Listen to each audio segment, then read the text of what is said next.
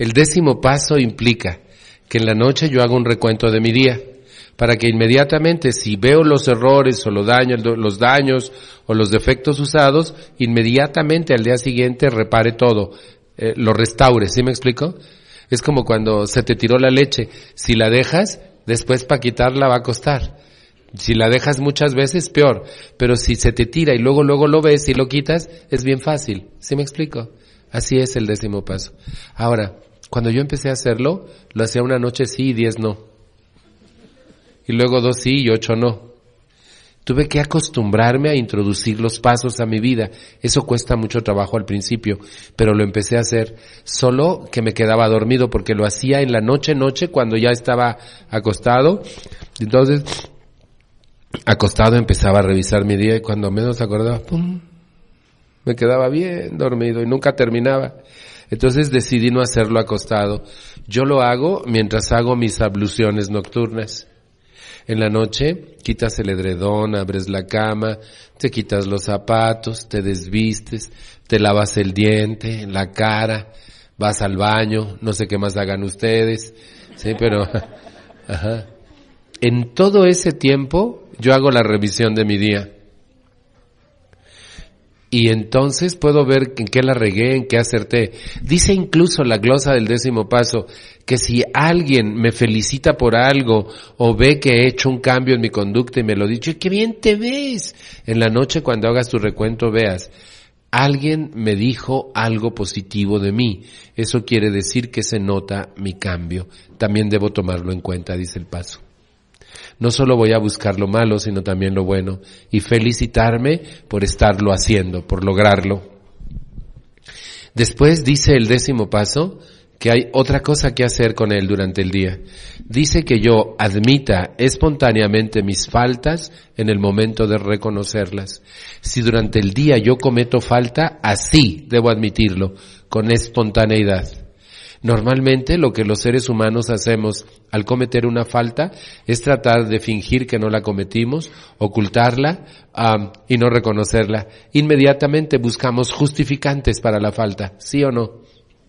Bueno, espérame, pero déjame que te cuente, Limeña. Lo que pasa es que tú no estabas ahí, pero es que no me quedó otra. ¿Qué querías que hiciera? ¿Conocen a alguien que se autojustifica? Sí, así, así, así, así. ¿Vino? El autojustificado, sí. Esta parte del paso elimina la autojustificación. Aun cuando hay un justificante, no te justifiques, actúa. Admite que la riegas. Solo si admites que la riegas, vas a desregarla.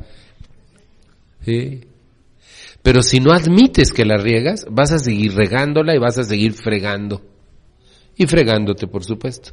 ¿Alguno que sigue fregando porque así soy yo y quien me quiera que me quiera como soy? Se los traduzco, jódete mundo que no pienso cambiar. Quien dice así soy yo y quien me quiera como soy está bien jodido. ¿Por qué? Porque está diciéndole al mundo que no está dispuesto a hacer ningún cambio. Y todos los seres humanos somos susceptibles de mejoría y cambio. Ninguno no puede. Todos pueden. Yo pude. Imagínense nada más. Mm. Fíjense, admítelo. ¿La regaste? Admítelo. Incluso si es público, admítelo públicamente. Saben que yo con Alanón y este paso aprendí a decir, la regué. Saben que yo puedo reconocer cuando la riego, incluso con quién la riego, y decirlo abiertamente y no justificar mi acción. Eso me da valor. Eso me hace crecer a mis propios ojos y a los ojos de los demás. Y eso me da fuerza para cambiar. Eso me importa mucho ahora. Admitir espontáneamente mis faltas. La regué. No estuvo bien lo que dije o lo que hice. Tengo que hacer algo. Y entonces, ¿qué estoy haciendo? Agarrar las riendas de mi vida y corregirme a mí, en vez de andar metiéndome en lo que no me importa y corrigiendo a otros. Aquí ningún corrector ajeno, ¿verdad? ¿O sí todavía? ¿No? Pero vienen de lejos, pues. No son de Guzmán. ¿Quedó la idea? Un décimo paso. Mediante la oración y la meditación tratamos de mejorar nuestro contacto consciente con Dios. Y le pedimos tan solo nos muestre su voluntad y nos dé las fuerzas para cumplirla. Este es el más sublime de los pasos que hablan de Dios. En el Anón hay seis pasos que hablan de Dios. Segundo, tercero, quinto, sexto, séptimo y un décimo. En los cinco primeros es para pedir algo. Devuélveme el sano juicio. Cuídame, te entrego mi vida y mi voluntad. Escucha mi confesión. Elimina mis defectos. Ayúdame a cambiar. ¿Se acuerdan? Pero en el undécimo es nada de eso. Yo, Salvador Alanón, tomo la decisión de contactarme conscientemente con Dios como mi cuati. No para pedir, sino para agradecer. No para salir del hoyo, sino para contarle mi éxito. Y mediante dos elementos logro estar con Él de una manera nueva y distinta. Meditación y oración. La meditación es elevar mi mente por encima de las quejas y el descontento y mi espíritu. Y eso lo puedo hacer contemplando una verdad espiritual. Dice la página 291 de un día a la vez. Y fíjense, cuando un ser humano aprende a meditar, a hacer una concentración espiritual y mental durante unos cuantos minutos en la mañana y en la noche, o una vez al día, al principio es una vez cada mes, pero después se va, se va acercando los tiempos. Cuando no sabes, te cuesta mucho trabajo concentrarte, y máxime si tienes ruidos internos.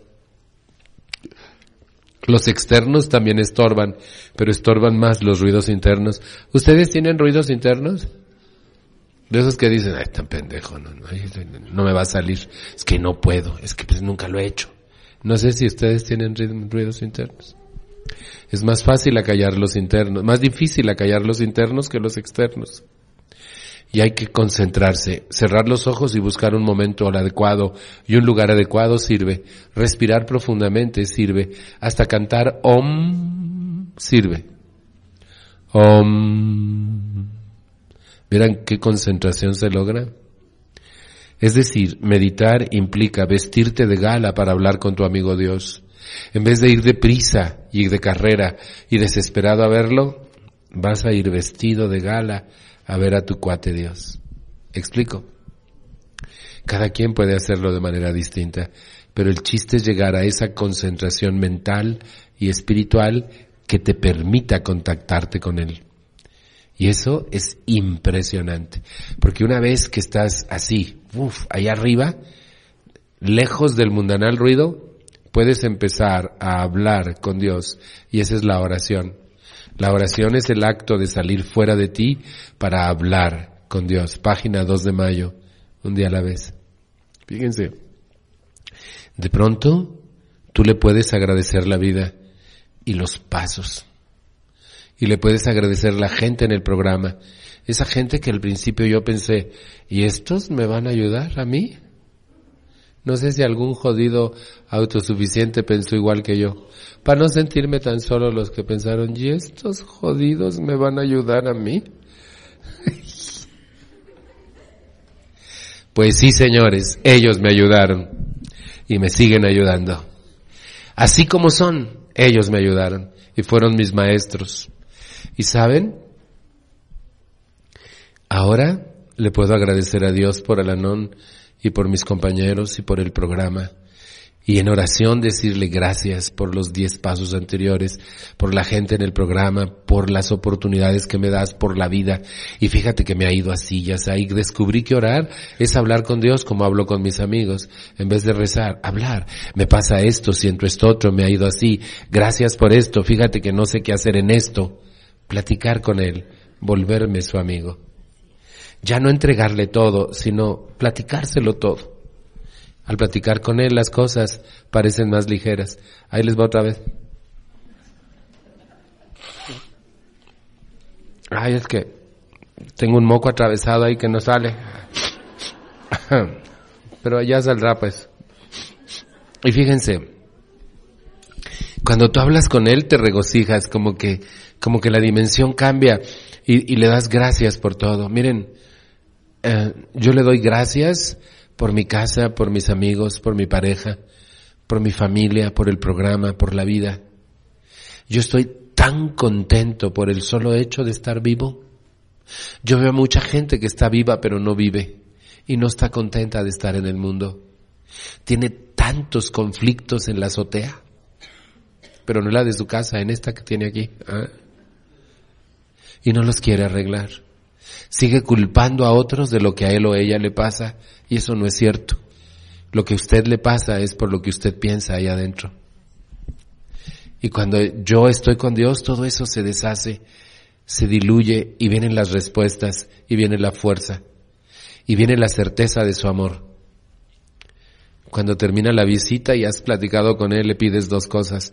Muéstrame tu voluntad y dame las fuerzas para cumplirlo. Porque a veces sí sé cuál es tu voluntad, pero no me da la gana cumplirlas y es de que también necesito las fuerzas. Un día en mi grupo, una mujer tranquila, la que dijo que era yo visceral, ¿se acuerdan? Me enseñó que es la voluntad de Dios. Y yo creo firmemente en esto que les voy a decir. Miren, un día ella dijo, para mí es muy fácil la voluntad de Dios.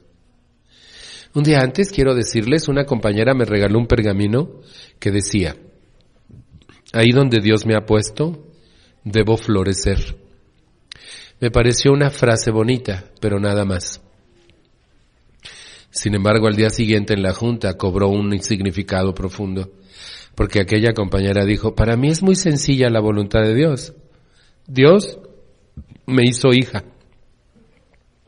hermana, prima, sobrina, tía, amiga, estudiante, empleada, ciudadana, alanón.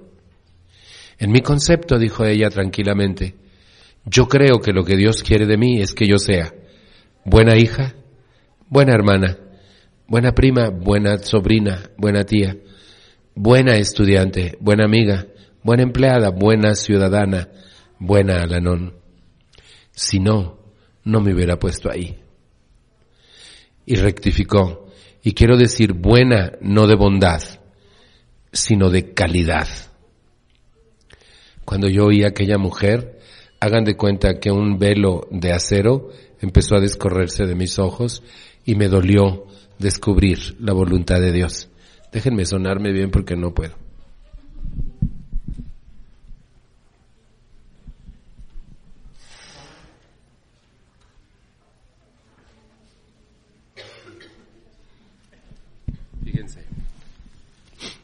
Dijo, buena de calidad, no de bondad. Y lo primero que dijo es buen hijo. Y me miré a mí y me dolió. Yo nunca fui buen hijo. Fui un magnífico juez de mis padres. ¿Ustedes? Ahí están ustedes. ¿Qué tal como hijos? El que calla. ¿Qué tal como hijos? Piénsenlo. Me costó siete años de mi vida ser buen hijo de mi padre. A partir de esa noche. Seis hermanos. Y Dios me dijo aquella noche, te hice hermano, no perro y gato. Porque yo era magnífico como perro y gato, pero no como hermano. ¿Ustedes? ¿Cómo andan con sus hermanos? Me dolió tanto descubrir eso. Me costó años de mi vida ser hermano de mis hermanos. Y soy un muy buen hermano. ¿Saben? Dios me dijo que yo tenía roles que jugar y que tenía que ser buen en cada rol. Dios me hizo empleado, buen empleado. Siempre soy muy bueno trabajando. Dios me hizo Alanón. ¿Buen Alanón? Muy buen Alanón. Yo conozco Alanón al revés y al derecho y les puedo hablar de cada paso, de cada tradición y de cada concepto y de cada lema vividos una y otra y otra vez. Y les puedo decir cómo los usó hoy, cómo los usé en un principio, qué dice cada uno, por qué. Buen Alanón. Y paso el mensaje y he formado muchos grupos y he servido al Anón como pocas personas en este país, como muy pocas. Bueno, Anón, ahí donde Dios me ha puesto, debo florecer. Y aquel pergamino que me regaló aquella compañera, ¿se acuerdan? Adquirió un sentido extraordinario. Ahí donde Dios te ha puesto, debes florecer. ¡Wow! Buen. ¿Quedó? Qué impresionante. Nada más piensen, buen cónyuge, buen padre. Dios te puso ahí, ¿cómo eres? Hoy me preguntó alguien sobre un libro que recomendó en Zacualco de Torres. Fui a Zacualco de Torres hace como dos años, no me acuerdo de los que recomendé ayer. No puedo de aquel, pero cuando me dijo, era sobre los hijos, le dije, búscate uno para educación de hijos. Marta Sagún hizo tres y son gratis, ve al DIF. Y están muy buenos, por cierto. Ve. Nadie estudia, aún siendo padre, porque cada quien piensa que sabe y no saben ser padres los padres, ni madres las madres. Total que es un desajuste tremendo. Ahí donde Dios me ha puesto debo florecer. Y entonces entendí la voluntad de Dios. Y además Dios encima me mandó a la non para que la pueda cumplir con calidad. Eso me gusta mucho de Dios, que me puso donde hay. Porque aquí sí hay. ¿Queda? Y entonces cuando me despido de Él y regreso a mi mundo, nunca las cosas vuelven a ser iguales. Me sigo metiendo en lo que no me importa, sigo teniendo conflictos, me sigo enojando, pero mi vida no es la misma que antes de ser su amigo. Nunca más. Y entonces Dios me dice, ahora ve y cuenta la buena nueva. Diles a otros cómo te ha ido con este programa. Pasa este mensaje. Doceavo paso. El doceavo paso dice, habiendo experimentado un despertar espiritual como resultado de estos pasos, tratamos de llevar este mensaje a otras personas y practicar estos principios en todos nuestros actos. O sea que el paso 12, que es el final, cuando tú piensas que ya acabaste, pasa como con el cuento de mi mamá de aquel que decía, este era un gato con los pies de trapo y los ojos al revés. ¿Quieres que te lo cuente otra vez? Y tú le decías que sí, te decía, este era un gato con los pies de trapo y los ojos al revés. ¿Quieres que te lo cuente otra vez? Y tú te le quedabas y nada más se volvería loca. No. Así es el paso 12. Tú piensas que ya acabaste los pasos y el paso te dice, ahora tienes que vivir estos principios en todas tus acciones y te regresa a todos. ¿Qué hubo? Por eso yo le digo a la gente, vívelos una y otra y otra y otra y otra vez hasta que te salgan bien. Los pasos son una manera de vivir. Y el duodécimo paso habla más del despertar espiritual que de ninguna otra cosa. El duodécimo paso no es pasar el mensaje únicamente, es muchas más cosas que eso. Hay gente que incluso dice, ella es mi, mi doceavo paso, o sea que ella es mi despertar espiritual. No, el despertar espiritual es la gran cosa en Alanón. Yo nací el 4 de noviembre de 1945 y nací completito, mente, cuerpo y espíritu. A mi cuerpo lo alimentaron desde el primer día y nunca ni cuando tuve hambre dejé de comer. Mi mente ha recibido, información desde el primer día que pisé el planeta y nunca hasta hoy ha dejado de recibir información. Muy buena y muy mala. Por ejemplo, dijo mi abuela que si veíamos una mariposa negra se iba a morir alguien que conocemos. Y me jodió la existencia con una superstición. ¿Ustedes creen que las mariposas negras matan gente? Esas son pendejadas y me enseñaron pendejadas también. Me enseñaron cosas muy buenas, pero también pendejadas, ¿sí? Y dijeron que si alguien le arrastraba los pies te estaba mentando la madre. Y yo rápido se las reviraba por si era para mí. Pero nadie me dijo que había gente artrítica y reumática que iba a arrastrar los pies. O sea, me enseñaron cosas muy buenas y cosas muy malas. Aprendí a restar, multiplicar, sumar, leer. Aprendí muchas cosas. Pero nací en un hogar alcohólico donde no había pan para mi espíritu. Y nací y me quedé bebé espiritualmente. Yo creo que mi espíritu quedó dormido desde bebé en tercer grado de desnutrición. Mi mamá en un intento loco de darme pan para mi espíritu me mandó a la iglesia a los siete años para que me prepararan para la doctrina. Y lo único que hicieron fue aplastar mi espíritu con el diablo y el infierno. No hubo pan para mi espíritu. Me metieron miedo a Dios. Y cuando yo le tengo miedo a alguien, no me acerco. Cuando yo tenía 15 años le pegué a mi papá porque le pegó a mi mamá embarazada. Mi papá se vengó de mí me mandó al manicomio a la Castañeda, el mayor de América Latina, y estuve dos meses y medio internado en el manicomio por haberle pegado a mi papá. En mi casa dijeron, para explicar mi ausencia, que me fui de viaje a Europa. Así es de que tuve que leer mucho sobre el viejo continente para presumir del pinche viajecito cuando yo regresara. A mí me fue muy mal en la vida. Yo creo que por eso me va tan bien. ¿Sí me explico? Fíjense, mi tía Olga, que era la religiosa de la familia, me rescató a este adolescente golpea padres cuando salí del manicomio y me llevó a la iglesia por la puerta grande para que mi espíritu se alimentara. No hubo. Estaba tan dañado. Me metieron a jornadas de vida cristiana, hicieron chanchullo. También ahí hay corrupción.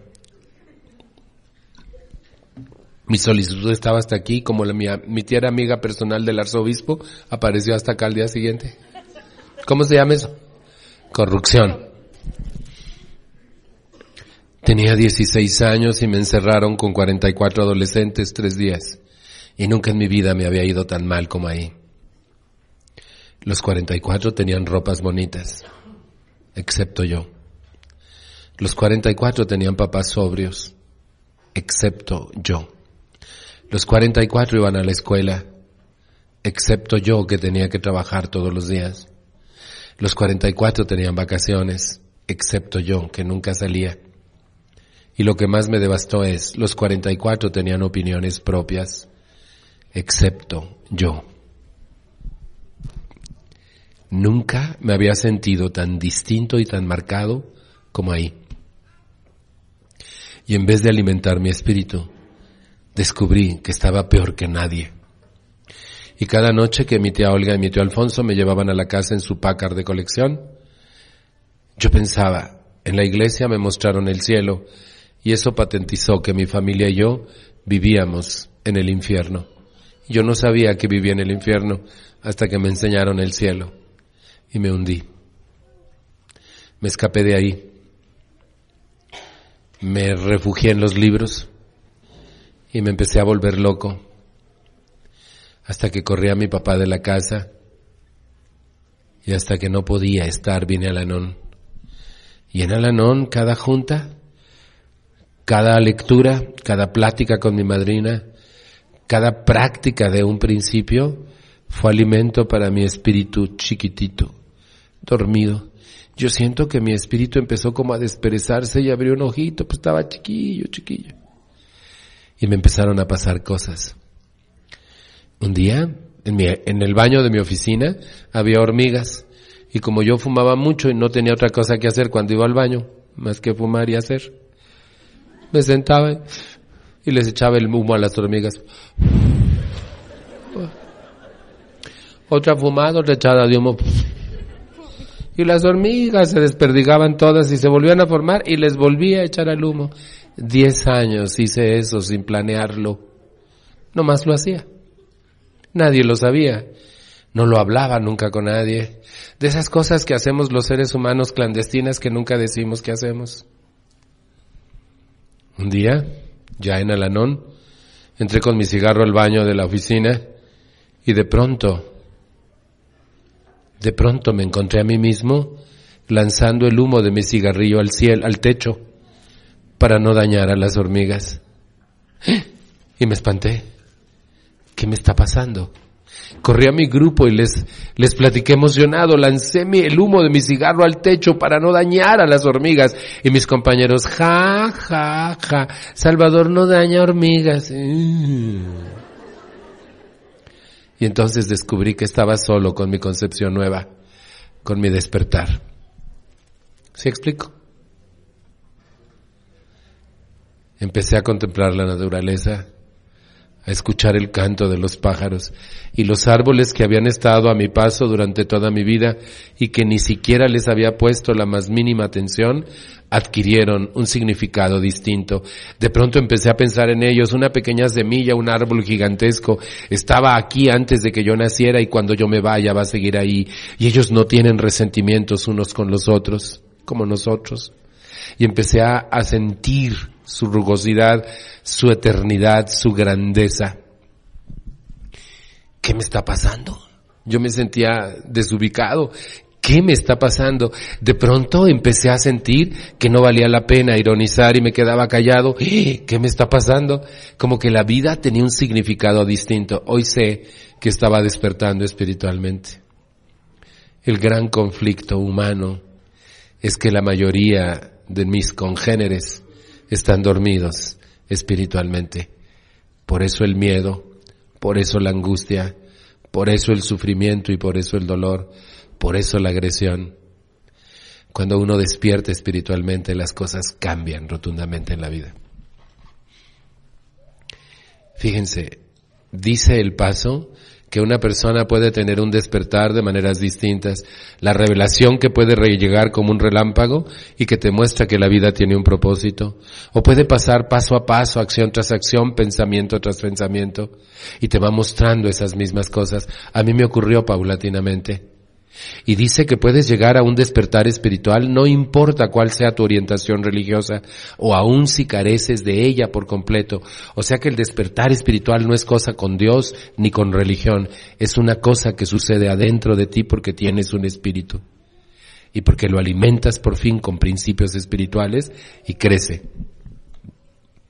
Cuando le das espiritualidad, espíritu, al espíritu, el espíritu se alimenta y crece. Y nosotros tenemos un programa espiritual en esos pasos y esas tradiciones y esos conceptos. Es pan para el espíritu. Y al lo comiendo, tu espíritu despierta. Y al despertar comprende, se da cuenta, ya no tiene miedo, se arriesga, termina con situaciones indeseables y entonces empiezas a crecer y a volverte fuerte. Dice el paso que cuando una persona despierta espiritualmente, de pronto tiene fe, una fe nueva y distinta, mejor que todas sus experiencias anteriores y yo empecé a tener fe en mí, en ti, en el programa, en Dios. Dice el paso que cuando una persona despierta espiritualmente, ante un problema de pronto sabe qué hacer una persona que no despierta espiritualmente, un problema, un problema chiquito, lo empieza a hacer grande, grande, grande, grande, ¿sí? Y entonces lo hace grandotote, y ya que está grandotote se le echa al hombro con todos los que ya trae, y empieza a sufrir, ya les platiqué el último, ya les platiqué el último, está pasando, ¿qué vas a hacer? No sé. Los dormidos sufren, los despiertos resuelven. Una persona despierta se vuelve generosa y bondadosa, dice el paso. Yo no quería venir a Alanón porque pensaba que las gentes de Alanón tenían que ser buenas. Y hoy sé que no, que tenemos que ser humanos. Con todos nuestros bemoles, pero humanos.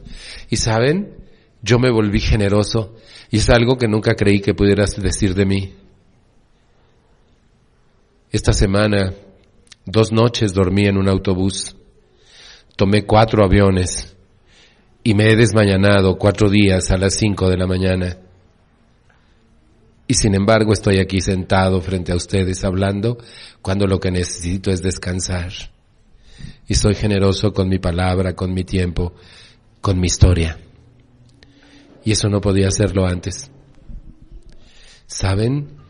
Cuando despiertas espiritualmente, estás listo para servir. Cuando despiertas espiritualmente, hablas en junta para ayudar a tus compañeros. Cuando estás dormido, hablas en junta para contar historias de horror. Los dormidos sufren, los despiertos gozan. Los dormidos cuentan problemas, los despiertos cuentan programa. Los dormidos no sirven o sirven y friegan, los despiertos sirven por amor. El despertar espiritual es la enorme diferencia entre la recuperación y la no recuperación. ¿Qué hubo? Me vinieron a visitar aquí. Fíjense, Cuando tú despiertas espiritualmente, estás listo para llevar este mensaje de amor a otros. Hola, ¿qué andas haciendo? ¿Quieres, ¿Quieres hablar en el micrófono? ¿Quieres hablar aquí? ¿No? Bueno, no anda haciendo nada. Y fíjense, pasar el mensaje. Al principio de Alanón estaba yo tan emocionado que quería traerme por carretadas a los hijos de los alcohólicos y nadie venía. Y hablé con tantos y nadie venía. Y fui con mi mamá y le dije, nadie viene, ¿cuál es la fórmula para pasar el mensaje? Tú dímela. Y dijo Alanón, no hay fórmula, hijo. ¿Cómo? Alanón no tiene fórmula, dije yo. No, no hay, me dijo. ¿Y entonces qué hago? Y me preguntó, hijo, ¿te ha dado algo a ti Alanón? Pues sí. ¿Qué? Me preguntó, pues esto y esto, y me está pasando esto y esto. Ese es tu mensaje, me dijo. Pero no les tengo que decir de los pasos y las tradiciones y la séptima. Te lo sabes, me dijo. No, pues no se los digas. No les hables del programa, háblales de ti. Platícales cómo vivías sin Alanón y cómo vives con Alanón. Ese es tu mensaje. Pero no vienen, me dijo, ese no es tu problema. Recuerda esto, hijo que la transmisión de tu mensaje siempre esté abierta. Nunca cierres la transmisión. La recepción no es tu responsabilidad. A veces la recepción estará cerrada y a veces estará abierta, pero eso no depende de ti. Lo que a ti te toca es mantener la transmisión abierta, como le hacen los de Ciudad Guzmán, hijo. ¿Lo dije bien? Y los de Colima. Y los de Durango. Abre la transmisión del mensaje. Dile al mundo que se vale vivir bien. Dile a otros que tú has podido. Cuéntales cómo. Diles que ellos pueden. Que dejen de, digo no, que, que sí pueden pues. Y saben, hay algo con lo que quiero concluir. Cuando una persona despierta espiritualmente, se instala en él o ella algo que yo llamo la alegría de vivir. No más depresiones, no más conflictos, no más jodidez. No dije no problemas, los problemas siempre van a existir, pero los problemas se convierten en oportunidades, no en conflictos.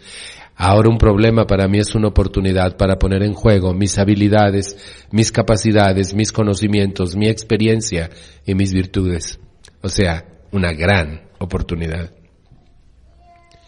Así es de que ya no sufro porque tengo problemas. Qué bueno que hay problemas porque son oportunidades de crecimiento. Pero una persona despierta espiritualmente está feliz por el solo hecho de estar viva. Tiene alegría de vivir. Miren, más o menos así como algunos de ustedes. ¿Lo dije bien? No, alegría de vivir, chinga. ¿Cómo que?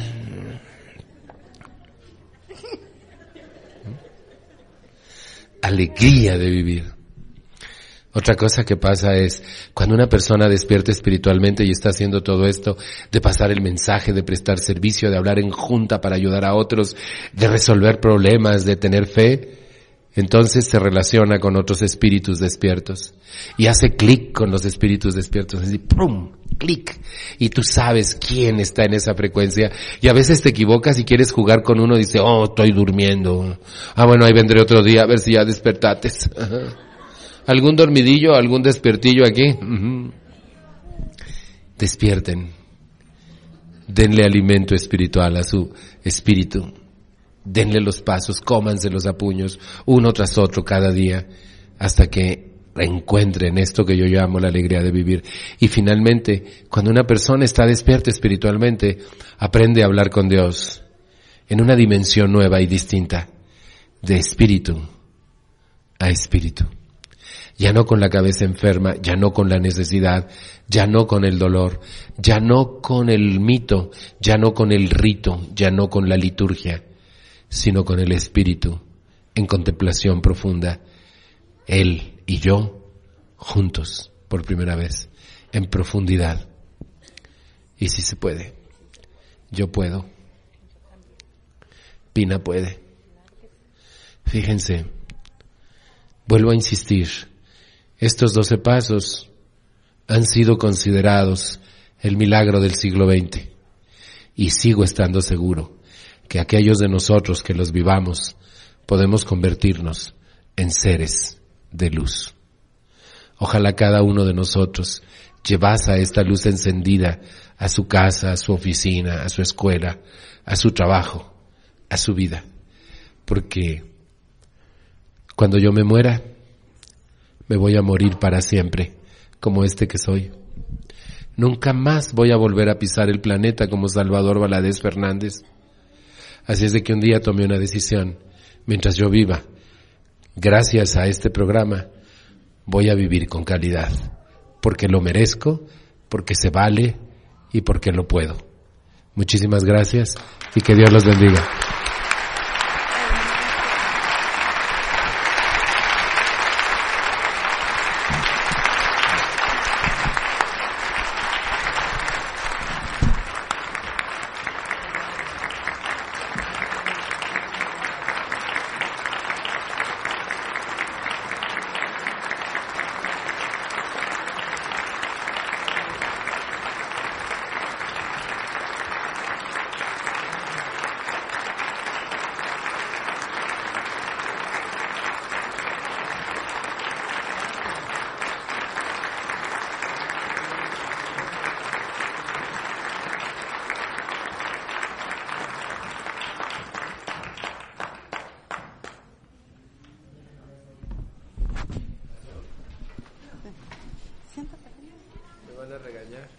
No, no, no, no te vamos a regañar.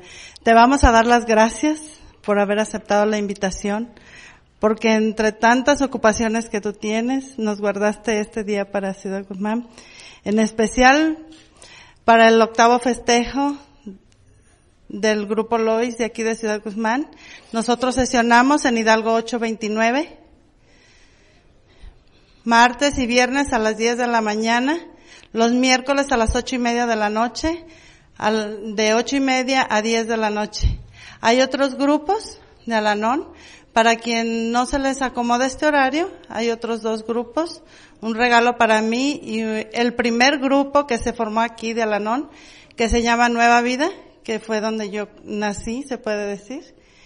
Y quiero clausurar el festejo tan grande el regalo que hemos tenido este día, siendo las 10 minutos antes de las 8 de la noche, dar por clausurado este grandísimo evento para nosotros que es de un gran significado. Ojalá y nuestros grupos ayuden a tanta gente que lo necesitamos y los grupos crezcan. Ojalá y ustedes sean mensajeros de estos principios que hoy aprendimos con Salvador. Después de esto, quisiera cerrar nuestra reunión y todo el día de trabajo con la oración de serenidad.